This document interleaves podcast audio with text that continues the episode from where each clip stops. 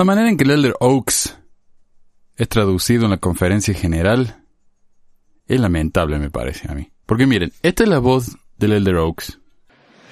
Subjects for general conference talks are assigned, not by mortal authority, but by the impressions of the Spirit. Pero así es como lo traducen. Subjects for general Los temas de los discursos de la conferencia general no son asignados, al menos no por autoridades terrenales, sino por las impresiones del Espíritu. ¿Ven? Nada que ver. Esa voz tiene mucho potencial. Así que en este programa, cuando yo grabe la voz del Elder Oaks, voy a hablar como habla el Elder Oaks. La historia de la Iglesia de Jesucristo merece que se recuerde pesquisas, mormonas,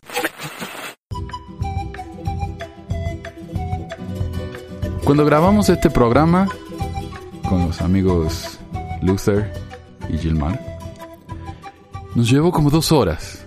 Fue muy largo y ni siquiera tocamos la mitad de los temas que queríamos tocar. Así que el resto de los temas me voy a dar la, me voy a permitir la libertad de tocarlos yo solo, de comentarlos yo solo.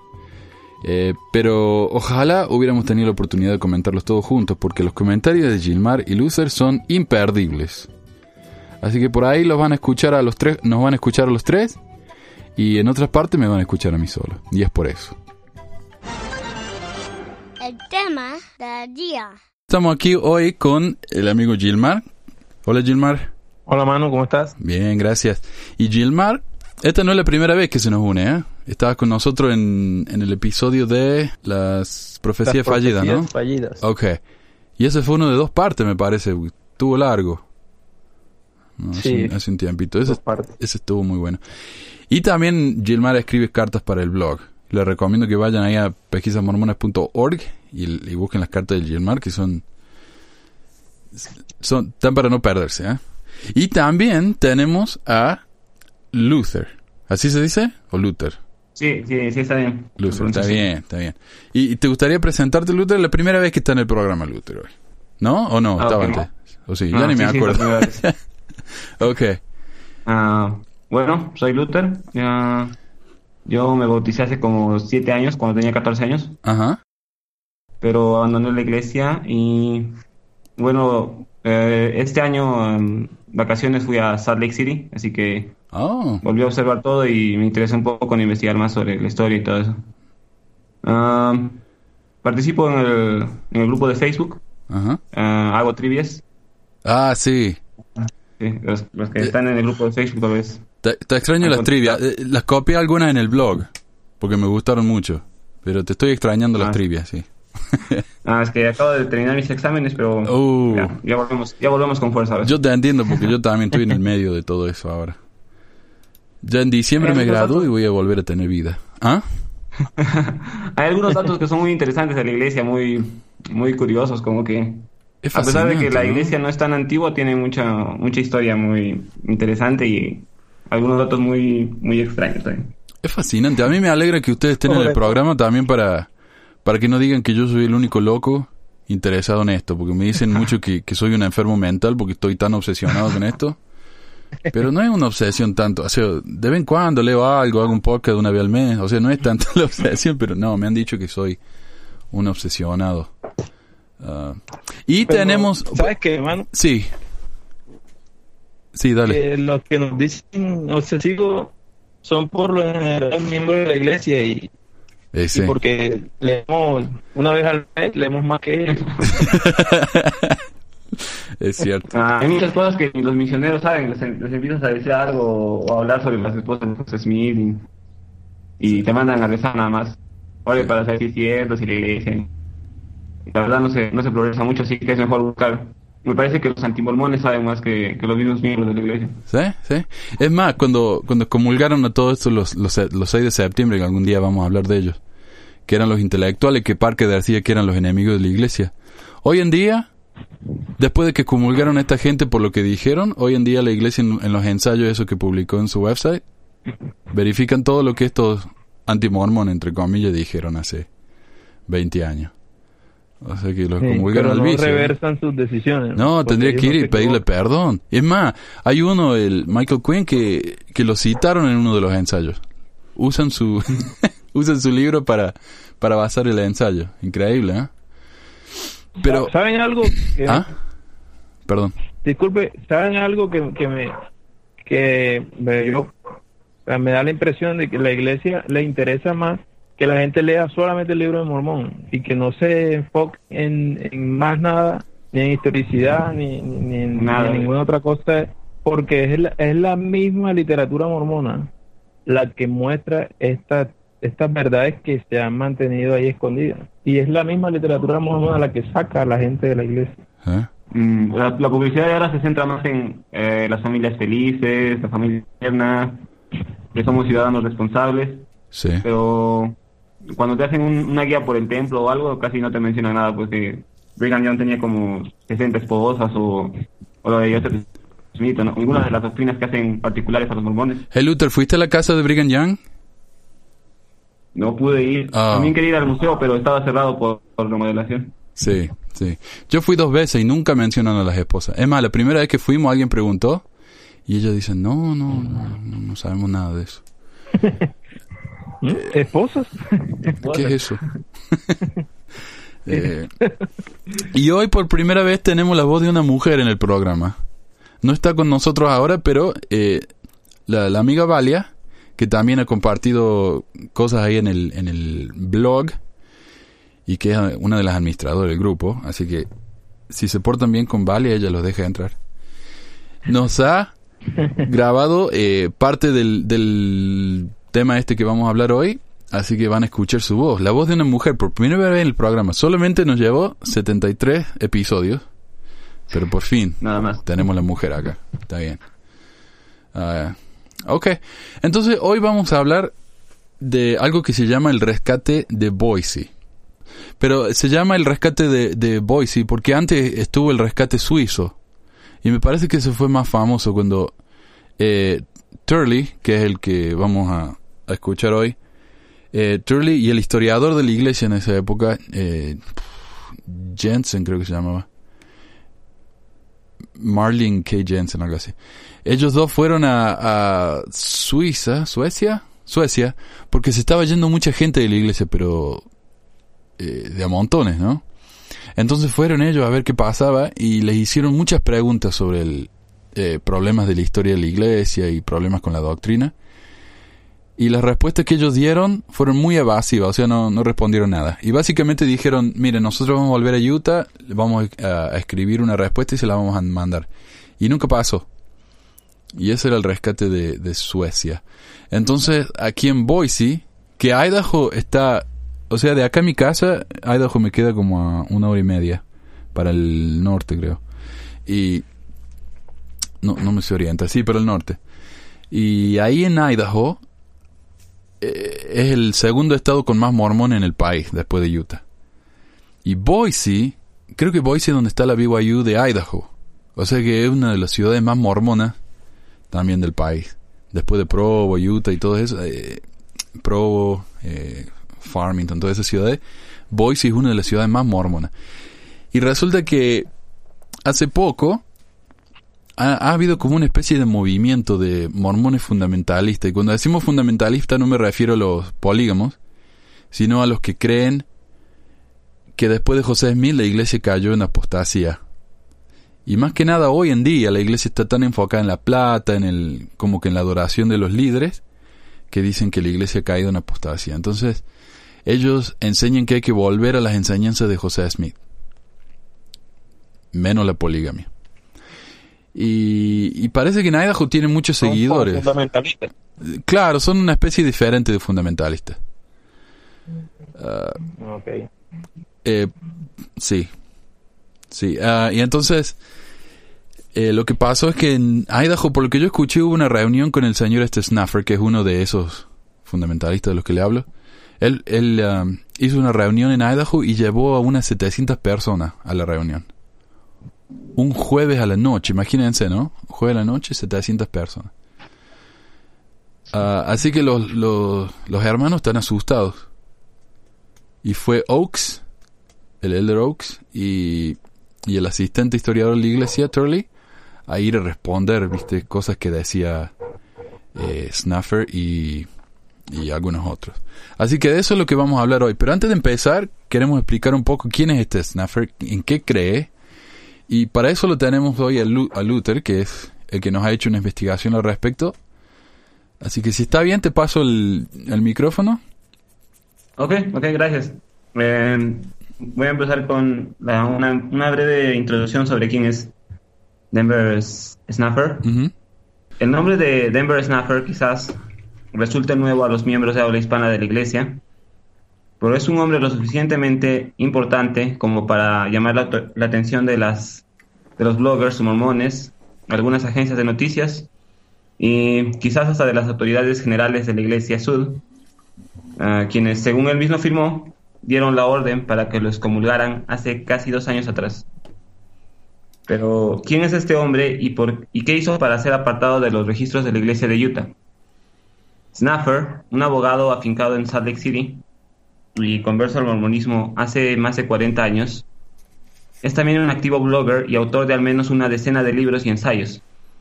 La mayoría de ellos comentarios y reflexiones sobre personajes del libro de Mormón o temas religiosos que no destacarían demasiado por su temática dentro de la larga lista de autores santos de los últimos días. Sin embargo, dos de sus títulos se alejan del mainstream mormón y sugieren nuevas e interesantes interpretaciones sobre el desarrollo histórico de la iglesia. Ah, son dos libros, el primero es The Second Comforter, que sería como el segundo consolador, conversando con el Señor a través del velo, que se publicó en el 2006, y ah, Passing the Heavenly Gift del 2011. Son sus dos libros más controversiales y el último es responsable directo de su separación de la Iglesia de los Santos de los Últimos Días. Una de las ideas principales de Snuffer es convertir la prueba que los misioneros animan a los investigadores a hacer, es decir, eh, eh, orar para saber si el libro de Mormón es cierto, no en una actividad que se deba hacer una sola vez, sino en algo constante de revelación personal, para porque según él, después de realizar eso y orar, cuando se convierten los miembros, ah, se vuelven como que solamente obedientes a lo que mandan los, los líderes de la iglesia, pagadores de diezmo, que van a este, al templo y esas cosas.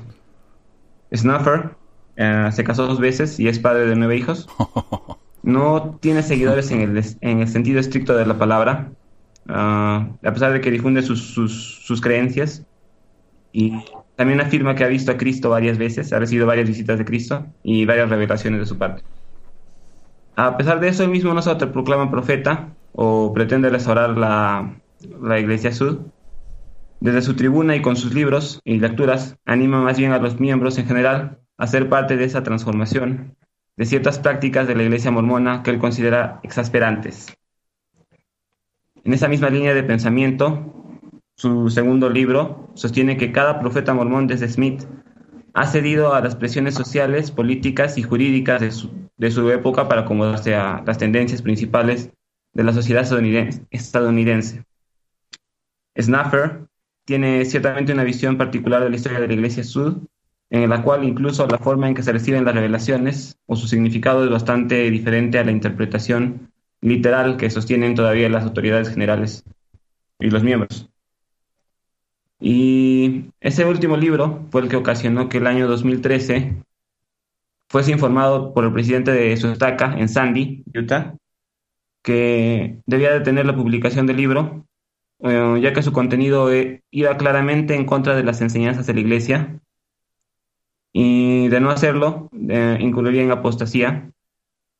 Pero ante su negativa de parar la, impresión, fue separado definitivamente y, a pesar de que apeló la decisión ante la primera presidencia, las cosas han cambiado para Snuffer, que aún defiende sus tesis y, y sigue dando lecturas y publicando en su blog. Quizás la descripción más apropiada que se haya dado sobre él fue realizada por John Denlin durante la entrevista que tuvo con Snuffer en el podcast Mormon Stories, en el cual lo describe como un abogado mormón progresista, fundamentalista y no polígamo que afirma haber visto a Cristo. Claro, entonces él es el que dice que vio a, a Jesús, ¿no? Que tuvo una visión. él cuando tiene una duda le, le pregunta a Cristo, como por ejemplo, recuerdo que le preguntó sobre el sacerdocio a las mujeres y, y afirma que Cristo se le aparece y le dice, no, no le daremos el sacerdocio a las mujeres por ahora, pero para que un hombre tenga el sacerdocio tiene que tener la aprobación de al menos siete mujeres, in- incluyendo a su esposa. Eh, o sea, son revelaciones sobre temas muy, muy actuales. qué extraño eso. ¿eh? ¿Sabes lo que, lo que él hizo también y que es muy chocante para un miembro común, diría yo? Es que él, ellos se bautizan varias veces. Tienen una ceremonia de bautismo casi como, bueno, no tan frecuente como, no tan frecuente como uno tiene la Santa Cena, pero ellos creen en eso de bautizarse varias veces porque eso es lo que hacían los santos en la época de Brigham Young. Mm. Eh, o sea, cuando José Smith eh, supuestamente recibió su sacerdocio, él bautizó a los miembros, pero después cuando la iglesia se organizó, los bautizó de nuevo para ser miembros de la iglesia, entonces los bautizó dos veces. Y después cuando Pero- Brigham... ¿Perdón? Pero supongo que eso, eso lo realizan a espaldas de los obispos o a espaldas de los misioneros, porque creo que en la iglesia no, no permite que, varias, que una sola persona se bautice varias veces, ¿no es cierto? Por supuesto, por supuesto. Pero eso es lo que te digo, él, por, él sigue a, lo- a los profetas y los líderes de antes, no a los modernos. ¿Viste? Él- entonces él hace eso porque Al- lo hacían en esa época. Brigham Young también fue el que bautizó a la gente muchas veces cuando él decía, si quieren demostrar su, su fe a mí, bautícense de nuevo. Para...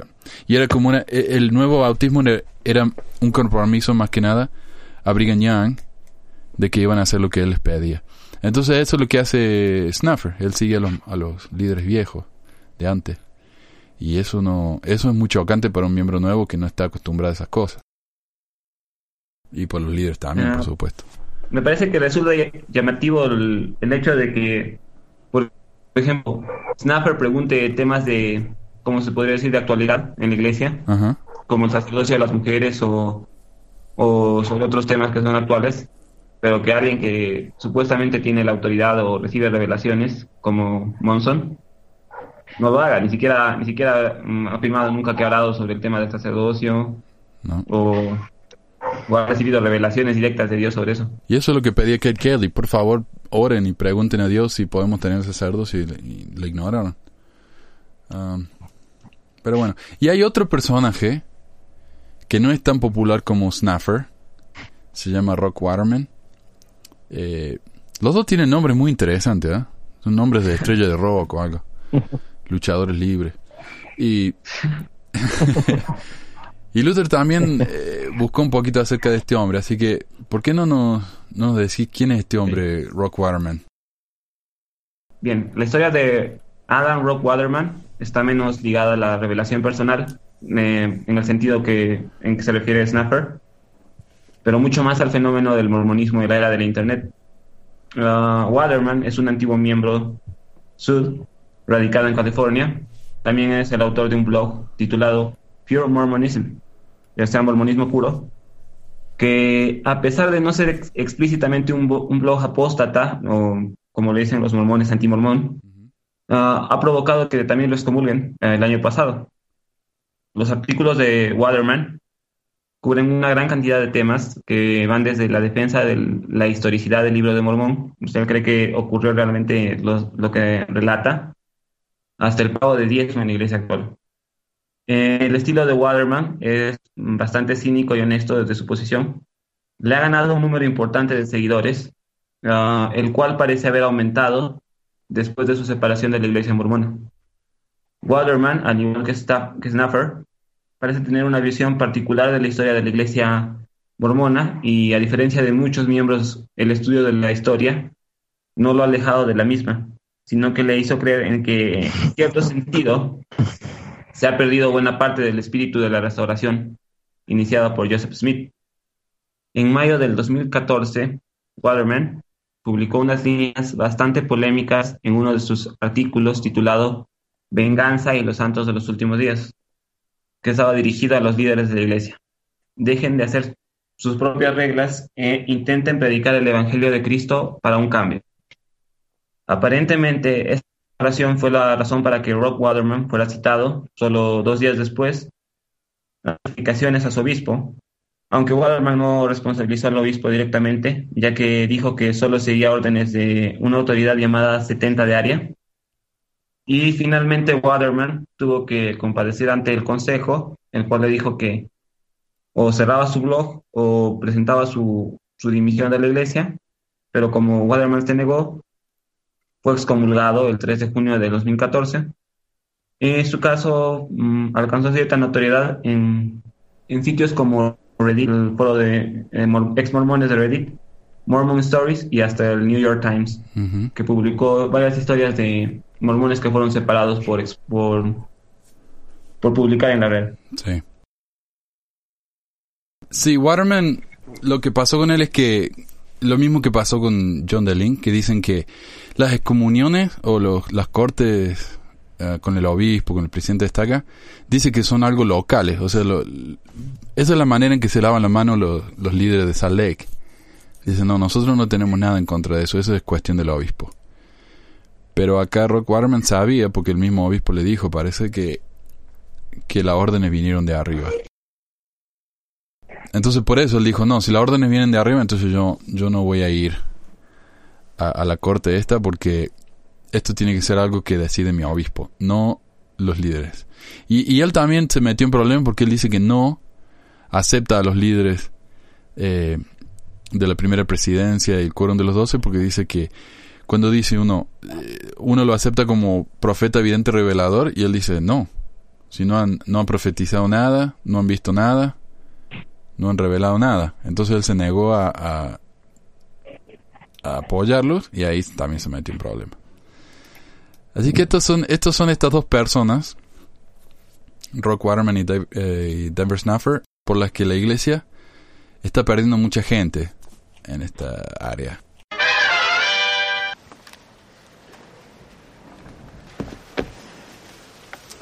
En esta oportunidad única de estar aquí reunidos en este entorno, reconocemos la presencia del elder Dallin H. Oaks del Quórum de los Doce Apóstoles, quien presidirá en nuestro devocional esta tarde. También reconocemos al hermano Richard E. Charlie, asistente al historiador de la Iglesia, quien presentará algunas cosas esta tarde junto con el elder Oaks. También reconocemos la presencia de la hermana Christian Oaks y de la hermana Charley, aquí con nosotros esta tarde. Comenzaremos la tarde cantando en la página 3, Ya regocijemos. Expresamos nuestra apreciación a la hermana Wells y a la hermana Dan, quienes dirigirán la música y tocarán el órgano. Después del himno inicial, el hermano David Dunn ofrecerá la invocación y le daremos el tiempo al Elder Oaks. Al final de la presentación, cantaremos de la página 260, ¿Quién está al lado del Señor? Y la hermana Lisa Rawlings ofrecerá la bendición. Mis queridos hermanos y hermanas, les saludamos aquí y en los otros edificios donde esto está siendo emitido. Estamos muy contentos de poder estar con ustedes. Richard E. Turley, hijo, y yo estamos encantados de estar con ustedes esta noche. El propósito de nuestro mensaje es responder algunas preguntas de los fieles y ministrar algunas dudas incapacitantes. Hacemos esto bajo el título de nuestro mensaje, ¿Quién está en el lado del Señor? Al determinar quién está en el lado del Señor, en estos últimos días hay dos preguntas principales. Primero, para la mayoría de los no mormones y para algunos mormones, la pregunta principal es cómo se sienten acerca de José Smith y el libro de Mormón. Para la mayoría de los mormones, la pregunta principal sobre quién está en el lado del Señor es cómo se sienten acerca del liderazgo profético actual de la Iglesia. Si esos sentimientos son lo suficientemente negativos, llevan a los miembros a lo que llamamos apostasía. Hablaremos de ambas preguntas. Primero, el hermano Turley hablará sobre José Smith y el libro de Mormón. Hace 29 años, cuando tenía 29 años, recibí un llamado en mi oficina legal del elder Dallin H. Oaks del Quórum de los Doce Apóstoles, invitándome a almorzar. Esa entrevista llevó a otras y al final de ellas se me invitó a renunciar a mi práctica legal y dedicar mi tiempo completo a la, a la historia de la Iglesia. Para entonces yo ya había pasado la mitad del de mi tiempo inmerso en la historia de la Iglesia, por lo que, como pueden imaginarse, estaba muy curioso cuando se me ofrecieron las llaves y combinaciones de los tesoros históricos de la Iglesia, y se me dijo que era responsable por ellos a mí me parece interesante el hecho de que tengan que esconder los tesoros históricos de la iglesia bajo llave. Quería ver a ver qué piensan ustedes de eso. ¿Les parece bien? ¿Les parece que es razonable? ¿Será para cuidar que la gente no...? Pero lo que sí es, es muy difícil. Si yo voy a la, oficina de la iglesia y les pido que me dejen leer eso, lo más probable es que me digan que no. ¿Sabes qué veo yo aquí con este caso? Es algo parecido a los archivos vaticanos. Ajá. Como que, como que no te, no, no, no es de pronto para el dominio público, sino para una cierta élite únicamente. Y es que de pronto en esa misma historia está, o en, eso, en ese mismo tesoro, como él le llama, está la base fundamental para ser claros en cuanto a que el mormonismo eh, no es lo que dice ser entonces no lo pueden exponer a, a que la, los miembros se enteren de esa verdad. Ah, yo yo recuerdo que eh, salió un libro de sobre el Concilio de los 50 recientemente y el editor se quejaba de que todavía hay muchos muchos archivos de ese concilio que no están no están disponibles para que los puedan leer los investigadores, no están abiertos al público tampoco. Así que pienso, eh, por lo, mismo que dice Gilmar, que probablemente si con lo que tenemos ya la iglesia está bastante avergonzada, creo que deben esconder algunas otras cosas que contengan cosas muy interesantes sobre la iglesia. Sí, mira, es que yo les decía, yo yo escribí algo en uno de, mis cartas sobre la piedra del vidente. En el, en el, tercer tomo de Doctrina de, de, Doctrina de Salvación, Joseph Fielding Smith dice que la piedra evidente era algo evidentemente inferior al Urim y Tumim y que José no pudo traducir con algo inferior. Y hoy se sabe que esto evidentemente inferior es de hecho con lo que José Smith supuestamente hizo la traducción. Entonces él tiene de orden en un libro para pues, para hacer dicho de, digamos, de forma clara para hacer quedar bien a la iglesia. Entonces, ese, ese es el, el, digamos, el talante de los historiadores de la iglesia, que no les interesa dar a conocer la historia, sino únicamente enseñar lo que favorece a la iglesia. Hoy en día sabemos que, que lo que Joseph Fielding Smith decía que era inferior fue de hecho la herramienta para la supuesta traducción. Y en ese mismo libro dice que la piedra evidente la iglesia la conserva hoy en día. Hoy en día en su, en su época, pues hace como que 30, 40 años atrás, seguramente la tiene hoy día esa misma piedra. Este es uno de esos tesoros históricos de la iglesia que la gente no las puede ver. Y es donde digamos que es lo que lo que las personas como nosotros eh, no no compartimos. ¿Por qué la iglesia de esas cosas? Porque no es clara. Es cierto, sí, yo me imagino que la mayoría de los miembros ni siquiera saben que hay una diferencia entre el Urim y Tumim y la piedra de José, ¿no? Que, buscaba tesoros con eso.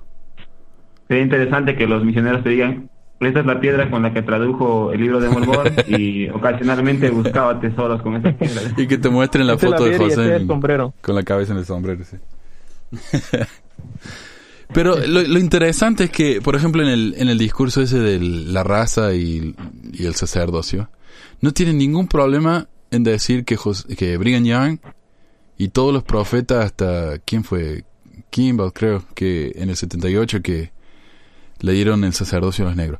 Todos los profetas en el medio, hay, eh, desde Brigham Young hasta el 78, básicamente eran racistas. Y por eso no le daban el sacerdocio a los negros. Eso es lo que dice la ensayo. Pero a José Smith no pueden decir nada negativo de él. Nada, nada. Todo lo que hizo José Smith fue, fue puro de corazón, fue para seguir al Señor. Incluso cuando se le apareció el ángel y lo amenazó que lo iba, le iba a dar con la espada esa de fuego, el pobre estaba, estaba en una situación en la que le obedece a su esposa, que no quería que tuviera esposas plurales, o le obedece a, a Dios. El pobre no estaba en una situación tan difícil. Así que le echamos la culpa a Dios. ejercer el albedrío. Ah, no, no hay albedrío, exactamente. Y ese era el plan de Satanás, ¿no? Que él no quería que la gente tuviera albedrío. Exacto. Así que está. No, es, es una santificación acá de, de, José Smith, que él nunca hizo nada malo. Hay otra historia que me claro, parece. Porque, Perdón, dale. Disculpa, mano, porque el, el, el, hacer santo a José Smith hace santa a la iglesia, puesto que él fue el que la, la restauró. Claro. Y si le encuentran un defecto a Smith, eh, inmediatamente el defecto pasa a ser de la iglesia. Claro. Y la iglesia como tal no, no va a aceptar eso. Uh, yo veo este mismo defecto en, en estas dos personas que, que mencioné en Waterman y en Snapper, porque ellos mismos uh, han estudiado la historia de la iglesia, pero ninguno de los dos quiere admitir que José Smith uh, cometió errores o, por ejemplo, que se casó con niñas de 14 años o 15 años. Sigue manteniendo una posición más o menos tibia, como que ah, era una persona que se podía equivocar, que cometía a veces equivocaciones tontas, pero no, no lo bajan del pedestal tampoco. Fue un raro privilegio el poder recibir acceso a todos esos tesoros cuanto quisiera y poder tomarlos, leerlos y estudiarlos hasta donde se me ocurriera. Por las últimas tres décadas he hecho exactamente eso, además de viajar por el mundo en aras de la historia de la Iglesia. La sección 69 de Doctrina y Convenios dirige al historiador de la Iglesia a que viaje muchas veces de lugar en lugar, o como podríamos decir, que viaje de unidad de la Iglesia en unidad de la Iglesia, para que pueda más fácilmente obtener el conocimiento. A medida que he viajado por Norteamérica, Sudamérica, Europa, África, Asia, Australia y las islas del mar, con frecuencia he participado en sesiones de preguntas y respuestas. Más de una vez se me ha preguntado cosas como las siguientes. Con su acceso a todos los tesoros históricos de la Iglesia, ¿cuál es el artículo más destacado que ha visto en su estudio de la historia de la Iglesia? Y a esa pregunta he respondido uniformemente. El manuscrito original del libro de Mormón, en los próximos minutos voy a hablar sobre este importante manuscrito. Cuando José Smith recibió las planchas de oro de Ángel Moroni temprano en la mañana del 22 de septiembre de 1827, también recibió una comisión sagrada. José más tarde escribió, el mensajero celestial me las dio con este encargo que yo sería responsable por ellas, que si las dejaba fuera de mi cuidado o que si tenía otro descuido en mente sería cortado, pero que si cuidaba de todas mis tareas hasta que él, el mensajero, viniera a pedirlas, serían protegidas. Aquellos que hemos estudiado la historia de la Iglesia nos damos cuenta que parte de ese periodo de cuatro años en los que Morón instruyó a José sobre las planchas antes de dárselas fue que las tratara como un registro sagrado y que no las usara para beneficiar a su familia de la pobreza devastadora. Para proteger las planchas, cuando primero las recibió, José las escondió en, su, en un tronco. Después regresó para buscarlas, para así llevarlas a su hogar. En ese tiempo, otros habían deducido que tenía las planchas y se dio cuenta que había peligro en viajar con el registro demasiado cerca de las calles públicas. En lugar de eso, caminó a su hogar a través del bosque, evitando los ojos curiosos. Si han pasado tiempo en el norte de Nueva York como yo, pueden imaginarse lo que fue cargar las planchas a través de los árboles y campos entre el cerro Cumora y la casa de la familia Smith. Mientras José caminaba en el clima del comienzo del otoño, hojas crujieron bajo sus pies, mientras el aroma y los sonidos del bosque le rodeaban. Según un artículo en la revista Ensign, que es la revista de la iglesia en inglés, las planchas probablemente pesaban unos 25 kilos. La distancia, según Google Maps, entre la casa de José Smith y el Cerro Cumora es de cuatro millas o unos seis kilómetros y medio. Definitivamente una proeza sobrehumana poder llevar estas planchas hasta su casa, por el bosque, en medio de la noche. Durante su viaje a casa, José llegó a un tronco caído y comenzó a pasar por encima de él, cuando de repente un hombre saltó por atrás y lo golpeó en un intento de robarle las planchas. José se defendió y comenzó a correr, solo para ser atacado dos veces más antes de llegar a su hogar con las pesadas planchas, así como un pulgar dislocado a causa de la pelea. O sea que después de caminar seis kilómetros y medio, cargando un saco de 25 kilos, José peleó con tres hombres y les ganó. Y de todo eso, solo sufrió un dedo dislocado. Ok. Esta fue una de las muchas experiencias que José tuvo al tratar de proteger las planchas y lo que contenían. Una vez que completó la traducción del libro de Mormón, no quiso perder el manuscrito de esta traducción el año anterior cuando las 116 páginas desaparecieron.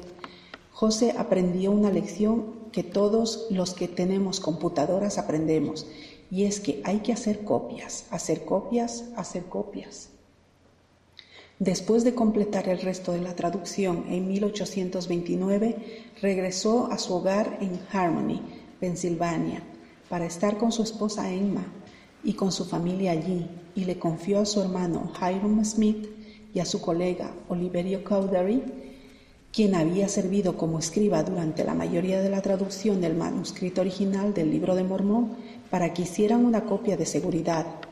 Estos dos hombres hicieron la copia, que hoy llamamos el manuscrito del impresor, y preservaron dictado original muy cuidadosamente. Al final se regresó la copia a José Smith y él la mantuvo en su posesión.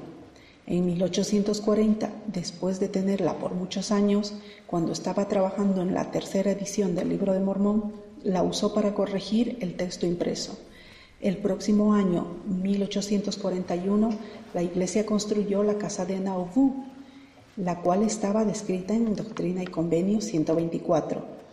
Durante la construcción de la casa de Nauvoo, José Smith tomó el manuscrito original del Libro de Mormón el cual había cuidado tan afanosamente, y lo puso en la piedra angular del edificio. Hermanos y hermanas, he pensado muchas veces sobre su decisión de poner el manuscrito original en la piedra angular. ¿Por qué haría eso? Me pregunté muchas veces. La respuesta, después de un poco de reflexión, debía ser obvia. Para la mayoría de nosotros, él obtuvo las planchas en una caja de piedra, por lo que tenía sentido que, Queriendo proteger el manuscrito original, él lo pusiera en una caja de piedra. Después de poner el manuscrito en la piedra angular de la casa de Nauvoo, los constructores sellaron la casa y comenzaron a poner ladrillos encima a medida que continuaron el proceso de la construcción. Y esa fue la última vez que José vio el manuscrito. Ah, yo recuerdo que hice una trivia sobre eso. ¿Oh, sí? sí, eh, eh, se llamaba, encontraron la, la, caja donde se guardó el libro de Mormón, pero no, no el original, porque esa caja no, no, el, nunca no el de oro. No el de oro. no, no, no, no, no. Y lo que me parece rarísimo acá que, ok, está en la piedra angular del edificio, ¿no? Él pone el manuscrito en la piedra angular del man. ¿Por qué pensarían ustedes si uno les dice, José Smith guardó el manuscrito en la piedra angular? ¿Por qué? ¿Qué pensarían ustedes? lo primero que se les ocurre. Ah, a mí se me ocurre que es como lo que hacen en Norteamérica, eso de las cápsulas de tiempo. Ah. Porque recuerdo que guardaron el manuscrito, ah, una copia de Doctrinas y Convenios y varias monedas. Ah. Pero como estaba mal hecho, se filtró el agua y solo encontraron como unas 100, 100 páginas más o menos de todo el manuscrito. Sí, esa es una práctica que se, que se ha mantenido en la iglesia. No sé si sea cultural ah, norteamericana o si sea exclusiva de la iglesia, porque acá mismo en, la estaca donde yo asistía, eh, cuando yo era joven, los líderes de estaca y, quisieron hacer un... Hicimos una, una excursión al templo para lo de la conferencia de la juventud y quisieron como dejar algo, unas fotos y cosas así, como un recordatorio de esa excursión y la iban a enterrar como una cápsula del tiempo. Entonces, me parece a mí que es como una práctica, no sé, de la cultura mormona. ¿Sabes lo que pasa, Gilmar? Es que la verdad es que la diferencia entre la cultura mormona y la cultura de los Estados Unidos casi no existe. Es lo mismo. ¿Viste? Entonces, por eso Ajá. la iglesia se va a Sudamérica y no sé en Colombia o en Perú, pero allá en Argentina todo el mundo toca la guitarra. Uno podría pensar, entonces en la reunión sacramental, que alguien haga un, un acompañamiento con guitarra a los himnos. Pero no. ¿Qué es lo que llevan? El órgano. ¿Quién sabe tocar el órgano en Argentina? Nadie. Entonces tenemos ahí un organito Casio con una viejita como de 200 años tocando, el, porque es la única que sabe tocar el órgano en la estaca. Pero eh, es porque es la cultura gringa, ¿no? La, la cultura de acá, que la llevan y la exportan a todo el mundo. Se van a África y lo, más normal, uno pensaría que lo- los africanos empiezan a cantar los himnos con, con los tambores, que es lo que saben ellos, es su cultura. Pero no, ¿qué llevan? El órgano. ¿Y quién en África sabe tocar el órgano? Es como que ellos imponen la Exacto. cultura estadounidense a donde van. ¿No? Entonces están en Ah, África y o en y Tonga, ese- donde fuera, con, con su corbatita y su camisa blanca. Que una tortura eso. Y en ese caso particular, mano, en el caso particular de las reuniones sacramentales, eh, eh, pues, me parece o sea, algo, algo, no sé, no sé cómo llamarle, pero el, el, el hecho de que la iglesia diga que la, el- las reuniones sacramentales únicamente deben ser con órgano o con instrumentos clásicos porque los demás son eh, irreverentes. Sí. Entonces, a mi modo de ver, a- a- culturalmente hablando, no es así. Aquí nosotros vemos vemos otra- otras religiones, la Iglesia Católica, implementan Sí. otros tipos de, de ritmo y, y de instrumentos musicales de acompañamiento y para al modo de ver de nosotros los colombianos, sobre todo los costeños, no es irreverente. Esa es la cultura americana, lo que tú decías. ¿eh? Y no solamente la cultura americana, sino la cultura americana de, de hace 100 años. O sea, la iglesia está muy atrasada cuando se refiere, en lo que se refiere a la cultura. Porque incluso las otras iglesias ya uno va y tienen sus bandas, tienen sus baterías, guitarra eléctrica. La iglesia católica también tiene su guitarra, pero no, eh, los mormones se han quedado estancados. No, no pasan de eso. Una guitarra eléctrica, en- un solo de guitarra en una reunión sacramental sería interesante.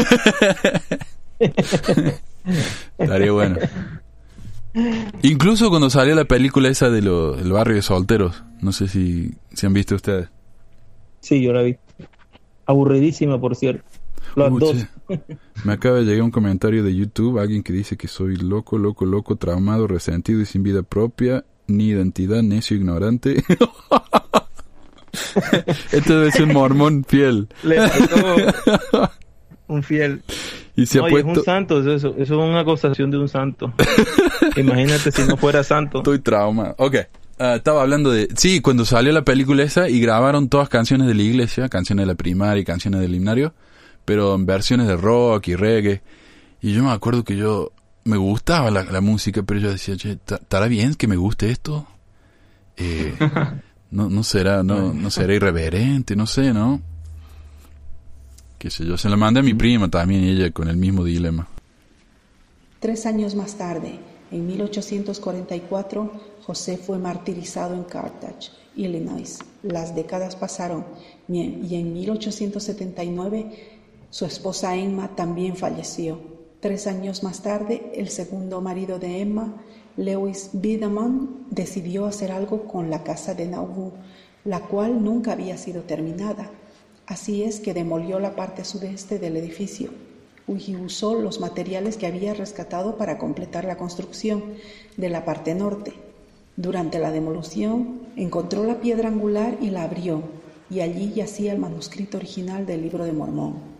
Ahora, las planchas de oro duran bien por cientos de años en una caja de piedra, pero lo mismo no es cierto de papel.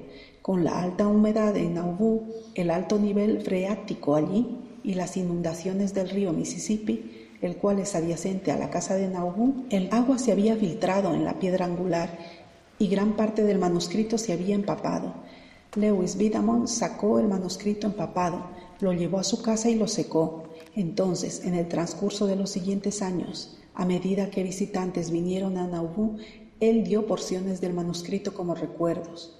Por suerte, muchas de las personas que recibieron esas porciones eran miembros de la iglesia y en 1882, cuando Lewis primero abrió la caja y en 1930 casi todas las porciones sobrevivientes del manuscrito de las que tenemos información se dirigieron a la oficina del historiador de la iglesia en Lake City.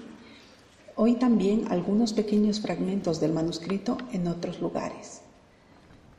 La conclusión es esta. Podemos estudiar el manuscrito del libro de Mormón hoy porque lo tenemos. En los últimos 30 años los he visto una y otra vez. Quiero decirles algo sobre el manuscrito y cómo se relaciona con las obligaciones de nuestros convenios como miembros de la Iglesia de recordar y seguir al Salvador. Tenemos en exhibición en la Biblioteca de la Historia de Iglesia de Salt Lake City una página del manuscrito original del libro de Mormón para que todos lo vean. Si no puede viajar a Salt Lake, también se puede ver esta página en una exhibición online que llamamos Fundamentos de la Fe. Por cierto, como parte del proyecto de los papeles de José Smith, vamos a publicar todas las porciones que sobreviven del manuscrito original para que el mundo entero las pueda ver, tal como estamos publicando los otros documentos en los que José Smith tuvo un papel importante. Si van el manuscrito original del libro de Mormón, verán que el texto se mueve con fluidez de una línea de texto a la otra, con muy poca puntuación y con muy pocas correcciones. Es un flujo de texto de una línea a la próxima. Claramente pueden ver cuando estudian el manuscrito que el profeta dictaba mientras que el escriba escribía las palabras. Ahora eso tal vez no suene demasiado especial para ustedes, pero quiero que piensen en algo. Si leen el libro de Mormón, saben que tiene un conjunto complejo de personajes, una geografía compleja, una cronología compleja y una historia compleja con hilos narrativos que se entrelazan. Y, por supuesto, contiene un rico tesoro de verdades teológicas. Tengo una educación al nivel de doctorado y escribo libros. Tengo una computadora, un personal que me ayuda y con todo eso todavía me lleva varios borradores y a menudo varios años escribir un libro significativo.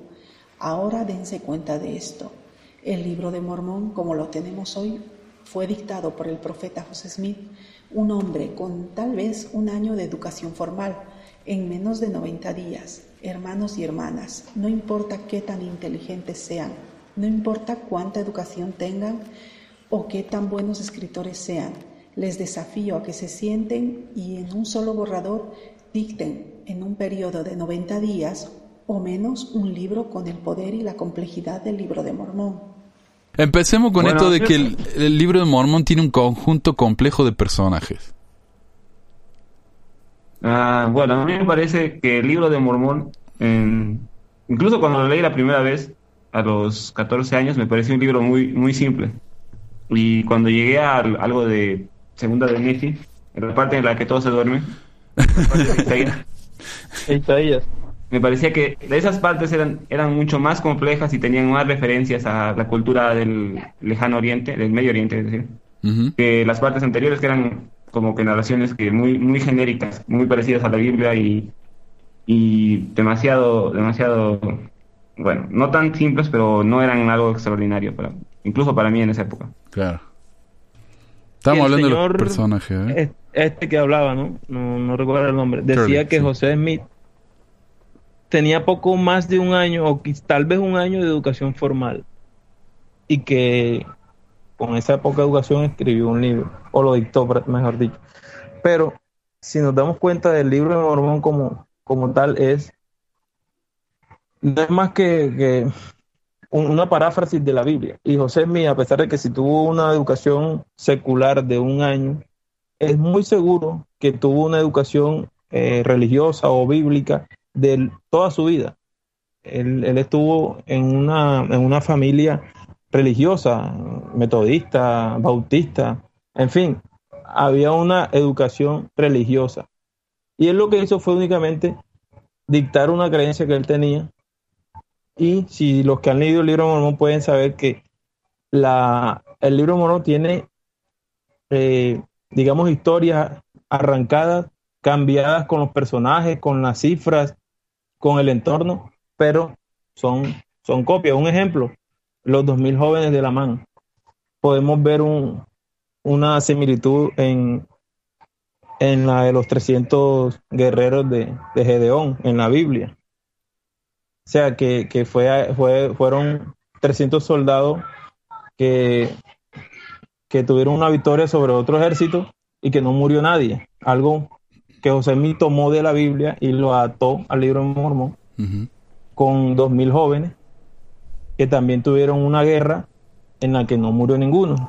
Entonces, el hecho de que él no haya tenido una educación secular no quiere decir que no tenía una capacidad de inventarse un libro religioso. Pero eso tampoco es cierto. En Otra de las cosas que creo que no menciona es que el padre de Smith era maestro de, escuela. Eso iba a decir. Trabajaba como maestro de escuela, ¿no es cierto? Y también que su abuelo había escrito un libro, creo, el abuelo de Smith, por lado de, su madre. Mm, sí. sí. Y, uno de los escribas también, de los que le escribió Oliver Coder, y él era un hombre educado. Sí, después fue abogado. Y también recuerdo que creo que fue su madre que la, la que narra en la autobiografía de que hace. La biografía. Que Smith se entretenía mucho contando historias y es algo que, que se repite a lo largo de la vida de Smith que siempre lo destacan como una persona muy, muy imaginativa cuando buscaba tesoros que habían españoles en, en, cavernas o tesoros que se movían. Sí. O también cuando en un pasaje de ese libro, si mal no recuerdo, describen que uh, los entretenían narrando historias sobre la América antigua, sobre sus pobladores y sus vestimentas.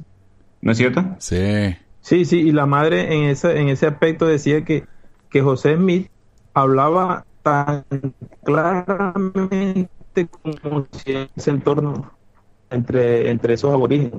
Hablaba tan perfecto de, de la de, de ese entorno y que él se imaginaba que para que él estuviese viviendo con ellos. Claro. Pues menciona bastante. Era tan vívida la narración que sentía que estaba ahí, sí. Y también recuerdo que en el libro de Mormón hay algunas partes que me parecen un poco ilógicas, como cuando Nefi decapita a Labán, o la del hermano de, de, Jared, que tenían unos botes que, que no tenían timón ni... Era el submarino. Y se daban en el agua y tenían que abrirlos y con un agujero por arriba y uno por abajo. En ese sentido estaba muy de Ah. pionero. Porque no había submarino en esa época.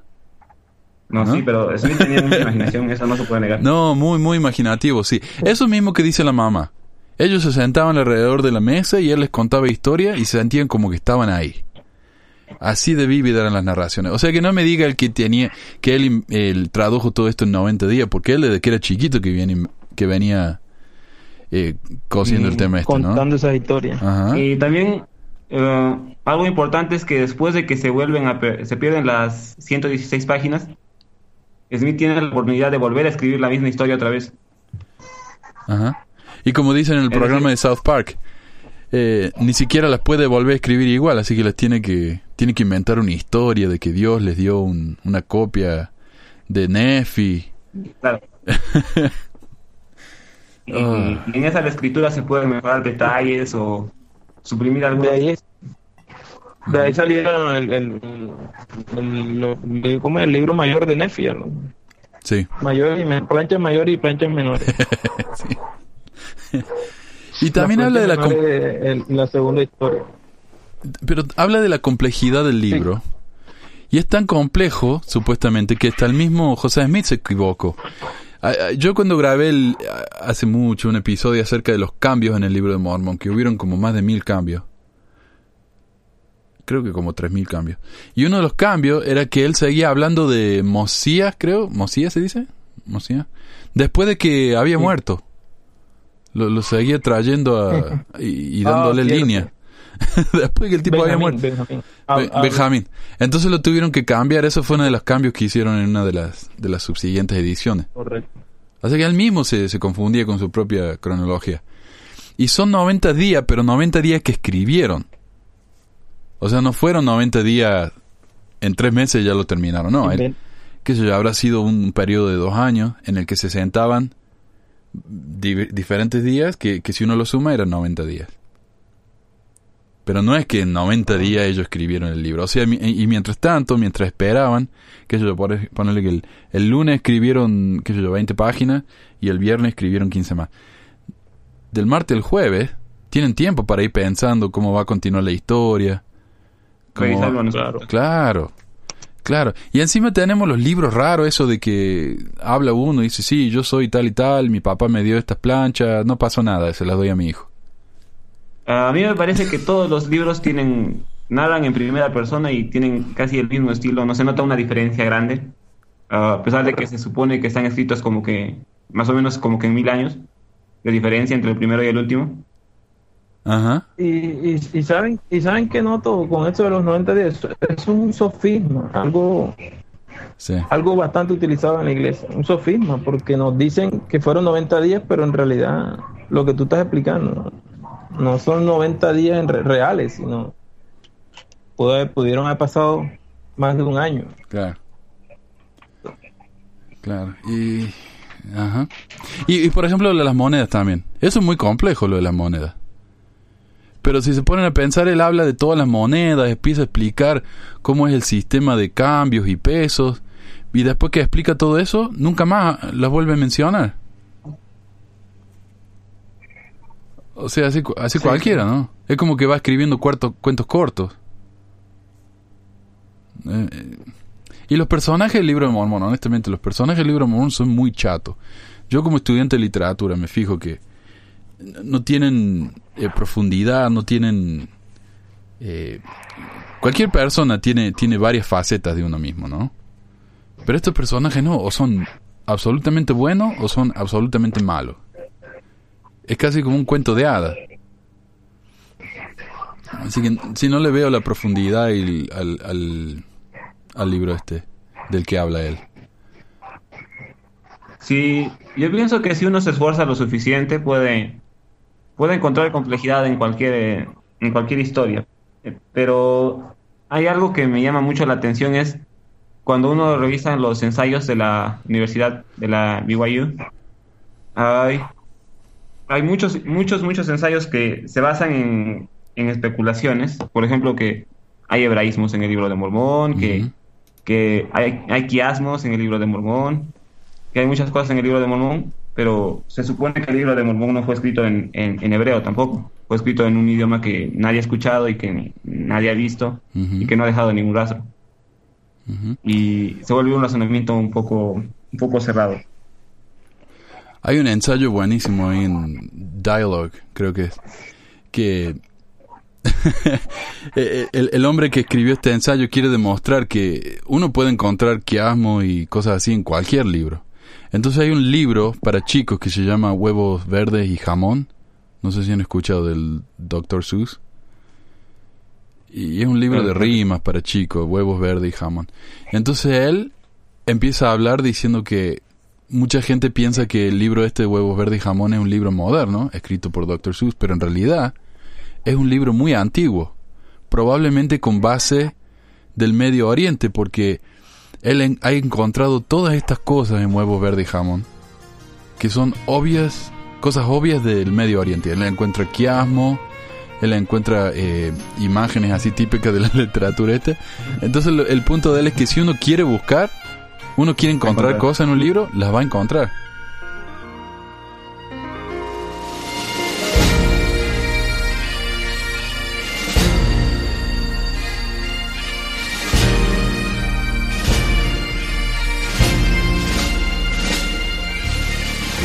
Este es el fin de la primera parte de nuestro programa sobre el rescate de Boise. No se pierda los próximos episodios sobre el tema en las próximas dos semanas. Gracias por escucharnos.